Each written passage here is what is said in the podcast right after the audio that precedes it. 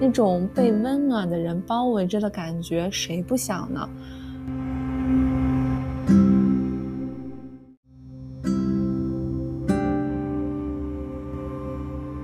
那种生活的场景又是那么的让人向往，有点真的像是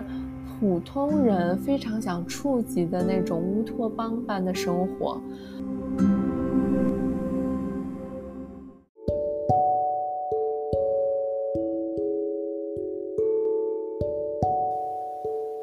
Hello，大家好，我是芳芳，这里是不慌不忙。在今天的这期节目里呢，特别想跟大家聊聊我刚刚看完的一部顶级韩剧。如果说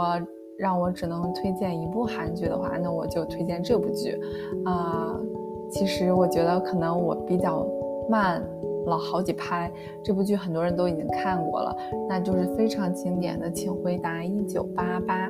就是正好看的时候也是冬天，真的觉得是特别温暖人心的一部剧，以至于就是我一般是那种想一口气看完的那种性格，但是在看这部剧的时候，我顶多每天只看两集，因为特别怕它一下子就看完了，尤其到看后面几集的时候，就更加放。放慢了脚步，就顶多可能一天一集或者一天半集，然后想留着明天看，因为非常想让这部剧陪伴自己的时间更久一点。就觉得双门洞里面的那些邻居、那些人物，好像就是自己身边的一些亲人啊、朋友啊、发小、同学，觉得特别的亲近。所以就是这样一部特别神奇的剧，啊。没有什么波澜壮阔的，嗯，一些 drama 的剧情，就是很平淡的生活，但是就是这种平淡，这种真实，让你觉得特别的亲近，有一种。冬日里陪伴你的那种温暖的感觉，所以就想跟大家聊聊这部剧为什么那么让人的欲罢不能。我在刷的时候有发现很多弹幕说都是二刷、三刷甚至七刷，就是为什么这部剧这么经典，让人想看了一遍再看一遍，然后还舍不得看完。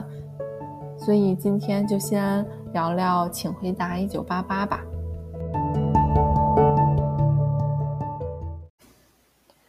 那其实我们看剧的时候都有一个体验，可能需要一集或者两集来呃适应剧情，熟悉剧里面的人物。然后呢，比如我看呃《Breaking Bad》的时候，我第一季。就是啊，看了一两集就实在坚持不下去了，一直 somehow 看，直接跳到看第二季才着迷上。但是，一九八八呢，第一集前面可能几分钟吧，我就觉得可能这是我可以看的剧。啊，我印象中比较深刻的，特别。一下就抓住我了的场景是，就是你妈喊你回家吃饭那个场景。他们几个双门洞五人帮五个小伙伴，先在阿泽的房间里看电视吧。然后到点儿了，呃，善宇妈妈啊，豹子女士还有呃德善妈妈就在那个胡同里大声喊着，让他们回家吃饭。我就觉着这真的完全就是复刻了我们小时候。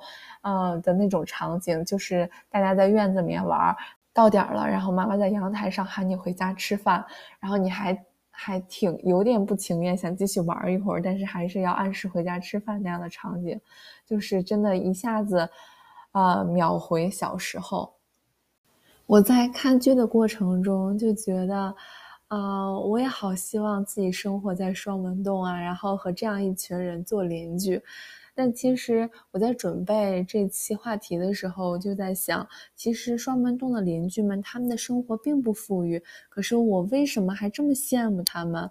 啊，这么想，比如说，呃，和他们做邻居，也羡慕他们那么幸福呢？啊，我仔细想了一下，可能就是因为在双门洞，我们可以看到人和人之间特别真挚的连接。每个角色，无论大小、主角、配角、成年人还是小孩儿，都是被家人、朋友还有邻居在乎着、惦记着，那种被温暖的人包围着的感觉，谁不想呢？特别催泪的就是在最后一幕，善宇的妈妈一家啊，他们最先搬走了，然后善宇妈妈拉着姐姐们的手说：“大姐，我在这里真的遇到了好人，度过了一段很好的岁月。”所以，可能这也就是为什么，嗯，他们生活在非常简单的房子里面，吃着粗茶淡饭，有的时候生活还很拮据，但是那种生活的场景又是那么的让人向往，有点真的像是普通人非常想触及的那种乌托邦般的生活。我觉得这部剧之所以这么平易近人，是因为我们普通人也会像剧里的人物那样，经历大大小小的困难坎坷，有特别悲伤的时候，特别无助的时候，也有那些瞬间被身边人温暖的时候的感觉。那就好像主人公德善吧，他们一家都住在半地下，常年都晒不到阳光。嗯，德善好多年都穿一双运动鞋，有的时候鞋被雨水打湿了，还要擦一擦，让它赶紧干，接着穿，因为他只有这一双运动鞋。呃，衣服呢，有的时候想穿好看的衣服，还要抢姐姐的衣服穿。特别搞笑的一幕就是他穿了姐姐的牛仔衣，然后姐姐。暴躁的姐姐宝拉回家了，发现牛仔衣不见了，然后妈妈胆战心惊的去打电话给弟弟的学校，弟弟跑去姐姐的学校，告诉他大姐回来了。然后德善以百米赛跑的速度跑回家，把衣服还还给妈妈，让妈妈再还给姐姐。然后那一幕还穿插着当时啊，可能是一九八八年啊，韩国奥运会的时候那些百米赛跑或者。啊，跑步的镜头穿插在一起，真的是特别的搞笑。就是，但是导演是一种特别轻松、嗯愉快的氛围，去讲述这些普通人可能都要面临的生活当中的拮据。那德善他作为家里的第二个孩子，就有很多这种被忽视的。呃，感觉有的时候，尽管他自己当然还是会感到爸爸妈妈很多的爱，但是有的时候也会有很多小委屈。那如果我没记错的话，可能这个委屈可能在第一集或者第二集就集中爆发了，因为他跟姐姐的生日只差三天，啊，十几年来一直都是跟姐姐一起过生日的时候，那然后应该是他十八岁生日的时候，他再也忍受不了了，就是觉着为什么。家里的鸡蛋，啊，只能先就着姐姐吃。有炸鸡的时候，呃，只有弟弟和姐姐有完整的鸡腿，他也想吃完整的鸡腿。这么多年了，他一直想要给自己单独过一个生日，可总是要等到明年。尽管我不是家里第二个孩子，但是，但是我看到那一幕，我还是觉得泪目了，能够。真的很真切的体会到一个小孩他心里的委屈，那种对于一份满满的爱的那种渴求，呃，所以就是这些小事吧，就是让人觉得特别可以共情。当然，爸爸妈妈其实做的也很好，在之后的三天，爸爸就给他单独准备了一份蛋糕，同时也很有歉意的说。爸爸也是第一次当爸爸，德善是一个非常心地善良的好姑娘，她，他当然不会说心底里怨恨自己的父母，也很快就冰释前嫌了。就是这样特别普通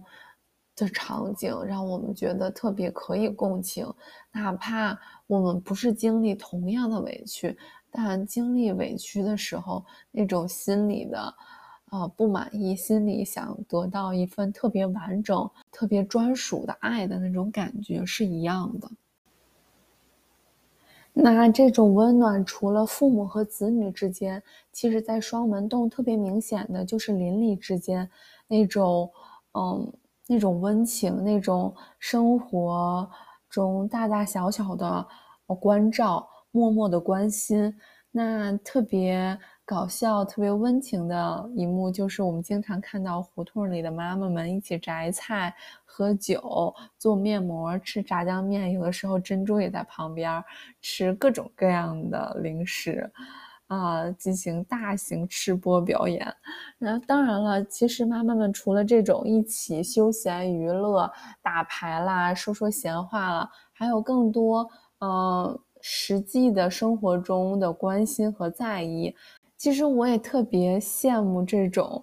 嗯，女性的团体或者有那种 community 的感觉，在双门洞胡同，除了大家，呃，各自吐吐槽，能让自己心情更舒缓一些，他们对彼此也真的是有关心和爱。那比如说，在前几集，德善要进行休学旅行，但是家里真的用钱非常的紧张，德善妈妈想给。得上一些零用钱，却也拿不出来，终于鼓起了勇气去豹子女士家，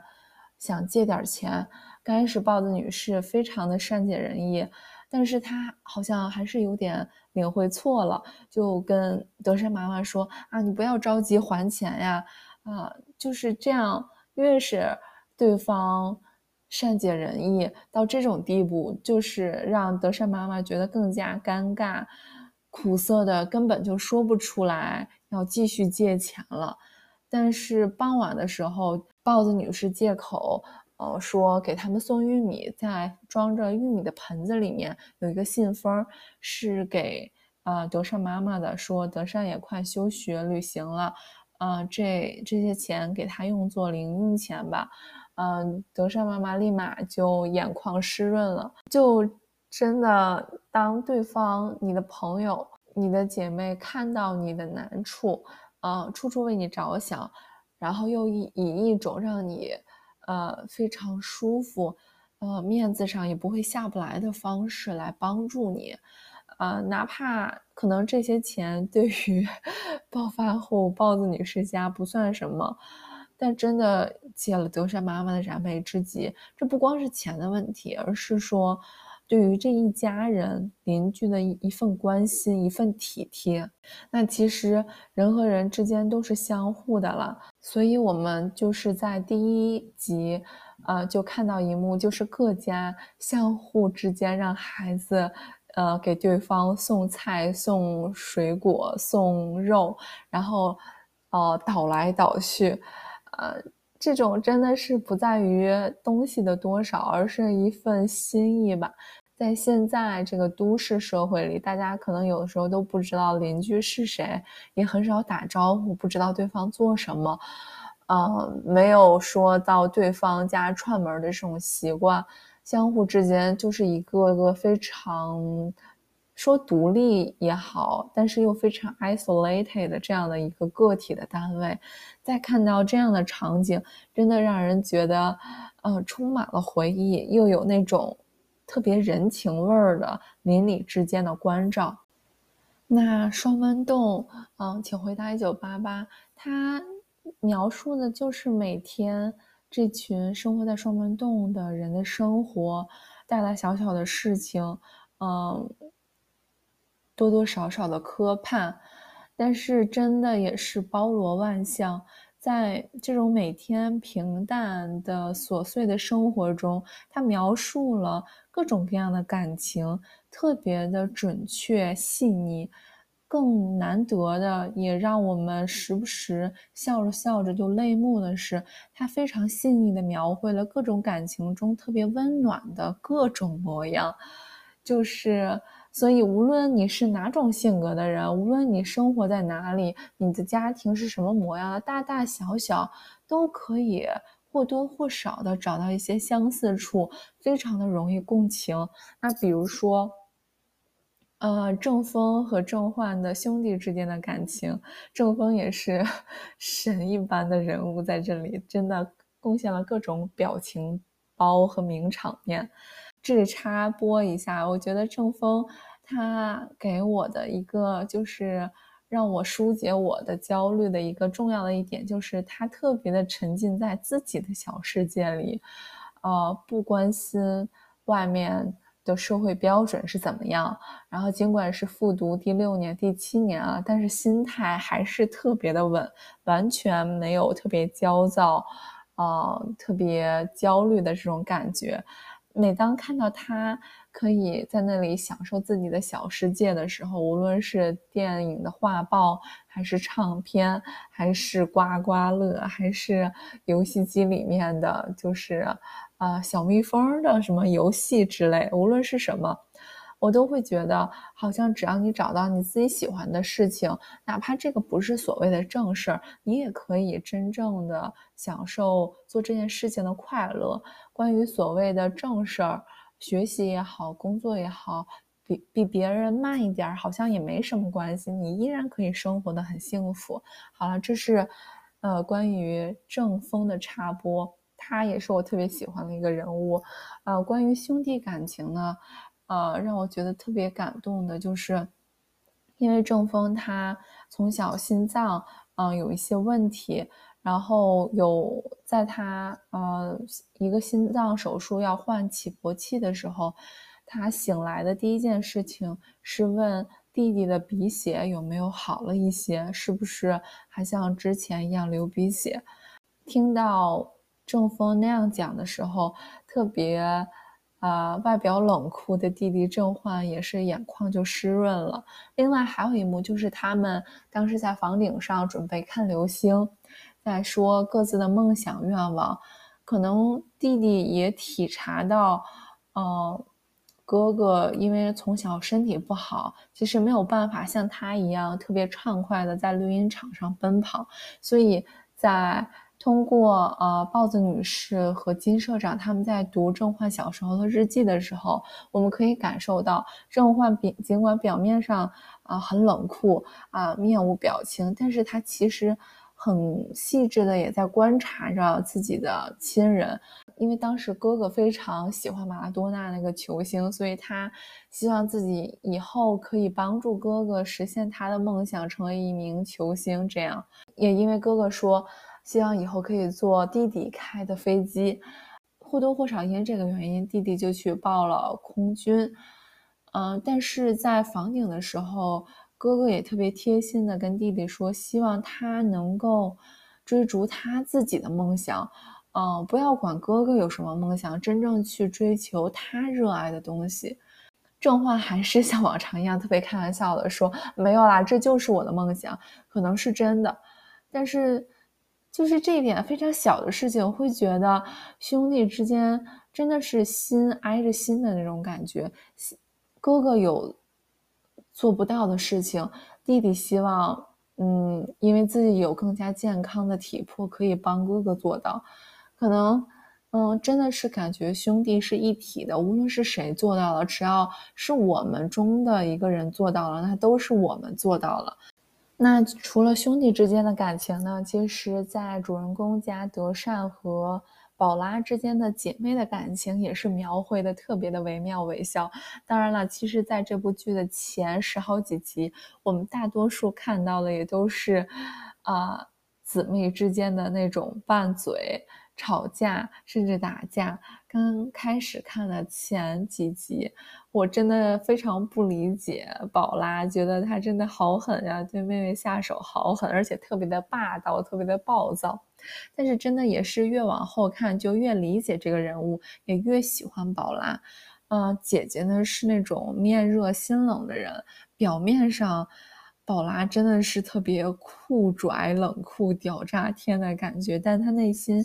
也是热血青年，想通过自己的努力改变这个国家。啊，伸张更多的正义，所以他的理想也是，呃，成为一名律师或者检察官。但是也是非常体谅家里的情况，所以报了学费可能完全免学费，甚至有奖学金的师范专业。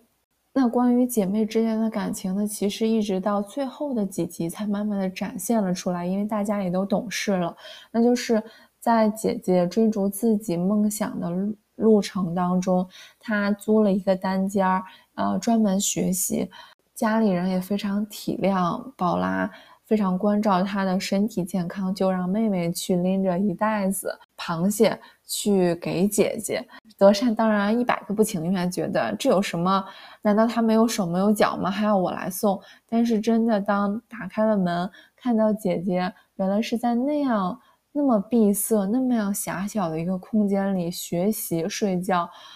看着桌子上的泡面，因为姐姐学习实在太忙，没有时间做饭，没有时间吃饭，一下子她就就哭了，就心疼的哭了，倒在姐姐的怀里。尽管姐妹之间小时候有那么多的打闹，那么多的争吵，宝拉还一直嘲笑德善的学习各种，但是姐妹的情谊还是相通的。看到呃一方受委屈受苦，还是会觉得特别的心疼，所以那一幕也是让我觉得特别的感动。姐妹之间。嗯的这种感情，面热心冷的姐姐和大大咧咧的妹妹，终于冰释前嫌，其实也没有什么，就是过节了，抱在一起，就是那种情感上又再一次呃心连心的感觉。要不说这部剧包罗万象了，其实它也在穿插的几集，分别描绘了这几对夫妻之间的那种感情。嗯，就比如说。呃，冬日爸爸他其实是典型的那种 韩国大男子的感觉，在家里基本上什么呃家务活都不会干，都是妈妈全职在做饭、洗衣，各种特别的辛劳。但是当我们看到呃德善妈妈去检查身体，然后要做病理检测的时候，爸爸其实特别的担心，一直强装特别坚强。嗯，觉得这个都不是事儿，心特别大的爸爸，其实在小吃摊儿哭得像个傻子一样。这里面就是金社长应该算是所有男士呃丈夫的典范了，因为他真的在日常生活中各种赞美豹子女士，觉得美兰穿什么都好看，真的是呃嘴特别的甜，特别的贴心。我觉得好像郑峰这一点有点像他爸爸。然后还有他特别呃细致的描绘了豹子女士在更年期的各种烦恼，心里的那种焦虑，半夜睡不着觉。这个时候，哦，金社长就会特别贴心的陪着豹子女士，半夜在胡同里面散步来缓解她的焦虑。那除了这些呢，还有其实呃半路中年夫妻，就是阿泽的爸爸，还有善宇的妈妈。他们终于，呃，克服了各种自己心理上的障碍，也有了家庭的，呃，子女的支持。他们终于走到了一起，在天气冷的冬天，他们终于在一起生活了，也是觉得特别的，呃，贴心。在人生的下半程，找到真正关心自己、也自己在意的另一半。所以这部剧就是以一些特别实际当中的生活小例子，特别惟妙惟肖的描绘了中年夫妻中的那种相濡以沫的感情，没有那么多的甜言蜜语，都是一些实打实的真正的关心和在意，也是觉得特别的让人动容。那说到凤凰堂和善宇妈妈善英终于能走到一起，其实这真的。也离不开双方子女的支持，因为他们各自也都是非常在意子女对于这段感情的一些看法，让人觉得，呃，特别心里特别暖的，就是阿泽对于爸爸说：“呃，只要你幸福，其实我怎么样都可以，因为我也希望爸爸有特别温暖的陪伴。”他。不想再看到爸爸在一个人吃冷泡饭这样的场景了，嗯，就是这样的父子情也特别的让人感动。因为凤凰堂真的是像熊一样的存在，说话总是慢好几拍，话也很少。他对于阿泽的关心，真的就是在于为了怕打扰他，电视的音量总是开到最低，呃，起早给他做特别。呃，暖和的食物，为了保障他能够特别顺利的进行各种各样的围棋比赛，那在一次专访当中，在对方记者一而再、再而三的请求之下，他才非常不好意思的说出了对呃对儿子的爱。那那一个时刻，阿泽也就泪目了，尽管他一直心里是知道。父亲是非常爱自己的，但是当真正听到那句话的时候，呃，也是会再次会感到心里被爱充满了的感觉，因为阿泽从小妈妈就去世了，他可能真的更需要更多这种可以表达的、表达出来的感情，因为。爸爸相对是非常内敛的，妈妈可能更能把那种关心，呃，让孩子更加直接的感受到，通过呃日常当中的一日三餐。但是阿泽没有这个机会，所以当父亲当凤凰堂那么非常直接的表达出爱的时候，他还是充满了幸福的眼泪。那除了这些，其实邻里之间。还会有一些青年呃青少年之间懵懂的那些初恋啦，这些我觉得真的都可以单独放在一起讲。嗯，就是非常犹豫的郑焕，勇敢表达的阿泽，还有善宇是怎么对宝拉心动的，宝拉又是怎样一个呃面热心冷的人，就是这些。青年少年人之间的感情，我觉得都可以单独再讲一期。另外一个特别有意思的，还有就是贡献了特别多搞笑画面的，那就是德善和金社长 之间的忘年交。德善特别的大大咧咧，他也是在小区里双门洞唯一一个可以配合金社长谐音梗的朋友。相信大家都看都特别，呃，对那句什么金社长、程社长。然后那样的打招呼的方式记忆犹新。尽管这部剧大部分场景都是特别温馨搞笑的，但还是，嗯，时不时的可能会有一些让人猝不及防的泪目。其实这部剧也描绘了，呃，寻常生活中的我们如何面对亲人的逝去，那种悲痛，那种。嗯，每一天的思念是怎么样的？先描绘的第一幕是德胜的奶奶去世了，他们全家去乡下老家，啊，看到好像有闲暇空闲的时间，在一个非常安全的空间内，他们才有资格重新做回那个脆弱的小孩，可以剥开防御世间寒冷的。那层铠甲，所以就简单的那一集就非常生动了，描绘了成年人在面对亲人逝去的那种悲哀、那种悲伤，还有那种很难卸下的生活重担和责任的感觉。那还有一幕就是金社长在他过生日的时候总是高兴不起来，其实直到他听到了。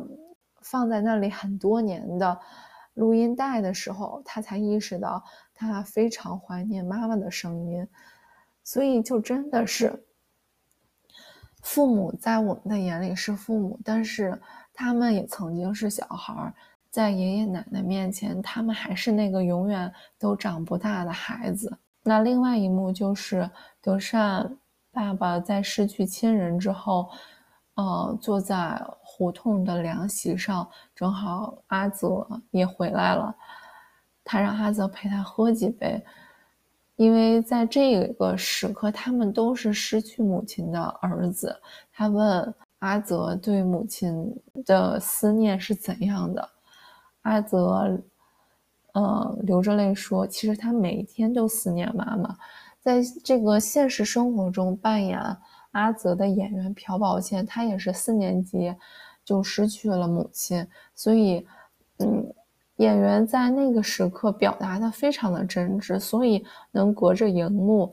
呃，能过了这么多年，能够感染到荧幕外观看的这些观众，哪怕我们不是在同一个国度，但是这些情感都是人类共通的，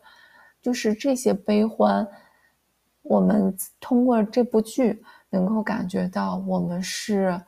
分享同样的悲伤，通过这部剧，我们感受到，无论我们在哪里，我们是分享相同的悲欢的。那其实还有一幕，就是关于呃善宇，他也最后非常嗯好的接纳了，从心底里接纳了凤凰堂，但是中间他其实也有一段自己的心路历程，就是他跟宝拉袒露说：“我找不到我讨厌叔叔的理由，但就是心里可能有一些不得劲儿。”直到后来，他终于，呃，了解到了，原来那是一种其实对自己亲生父亲的一种思念，他生怕自己接纳了凤凰堂，好像就对不起。已经逝去的父亲，直到是我不知道是通过做梦还是心有灵犀的这种方式，他也了解到，其实父亲是愿意看到自己的妈妈能够找到下半生让他可以幸福的人，因为自己没有机会可以陪伴他们母子。呃，还有珍珠，他希望有一个温暖的人可以陪伴在他们身边，直到那个时候，单宇才终于放下心结，打心底里接纳凤凰堂，和他一起打棒球。所以，这里面的有很多，就是父子情也好，然后，中年夫妻的爱情也好，对于逝去亲人的那种缅怀。思念和痛苦也好，都描绘的非常的平易近人，让我们每一个人都可以真切的感觉到，好像这就是发生在我们身边的故事。我们就真的认识双门洞里那一户一户的人家，他们好像就是我们的邻居、我们的亲人、我们的朋友。所以，这也就是为什么《请回答一九八八》就是让人那么的欲罢不能，但又舍不得看完。关于这部剧，我真的有太多太多想要讲、想要分享的，还有我很多非常共情的地方，比如退休的爸爸，长大后渐渐安静的家，勇敢追求梦想的宝拉，还有长大后渐渐老去的父母。这在这部片的结尾，成年的德善他说：“嗯，我真的很想回去看一看，看一看年轻时的朋友。”更想看一看年轻如泰山般的父母，就是那一句的时候，我真的就是完全控制不住了。一般看成年的德善的时候，我其实是不太会有太多感触的，但是那一句真的是，呃，就是让人就是哽咽到不行。在倒数第二集，呃，宝拉爸爸还有妈妈坐在一块儿。就是在明玉退休之后，分享一些自己的心情。宝拉爸爸说：“啊，我光想着叶子掉了，却忘了原来果实也长出来了。其实我应该高兴的。父母的这种心情，子女总有一天会应答的。”然后当时的字幕说：“应答这处，呃，此处的应答就是呼应了，请回答一九八八的回答，就是应答，就是。”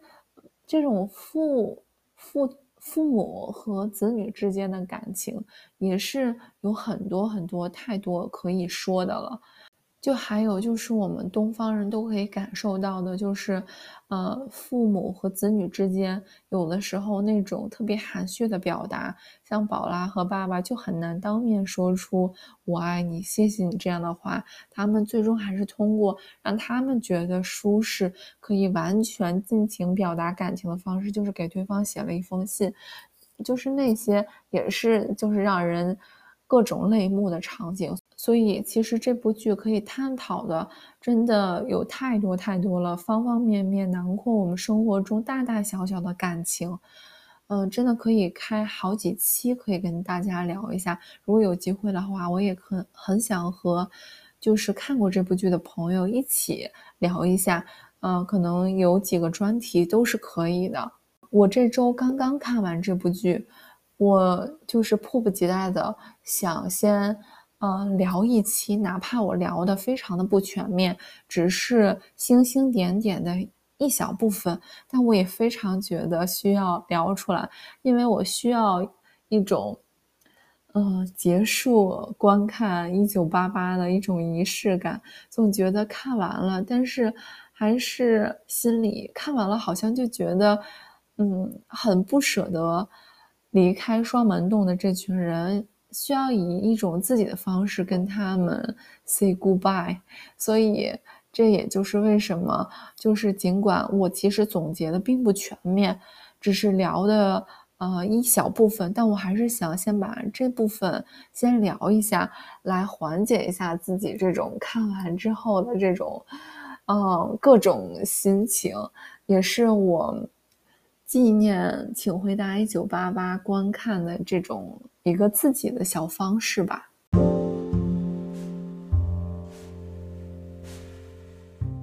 好啦，这就是这期啊，我关于《请回答一九八八》的一些闲聊。希望以后有机会可以聊更多，比如性情暴躁但又让人特别温暖的豹子女士，面冷心热的宝拉姐姐，啊，让人特别缓解焦虑的正风。还有，比如说德善的感情线是占择善还是占狗焕啦？这些我们都可以，呃，希望以后有机会可以聊得更多吧。好啦，这就是这期的不慌不忙，我们争取下期早日见，拜拜。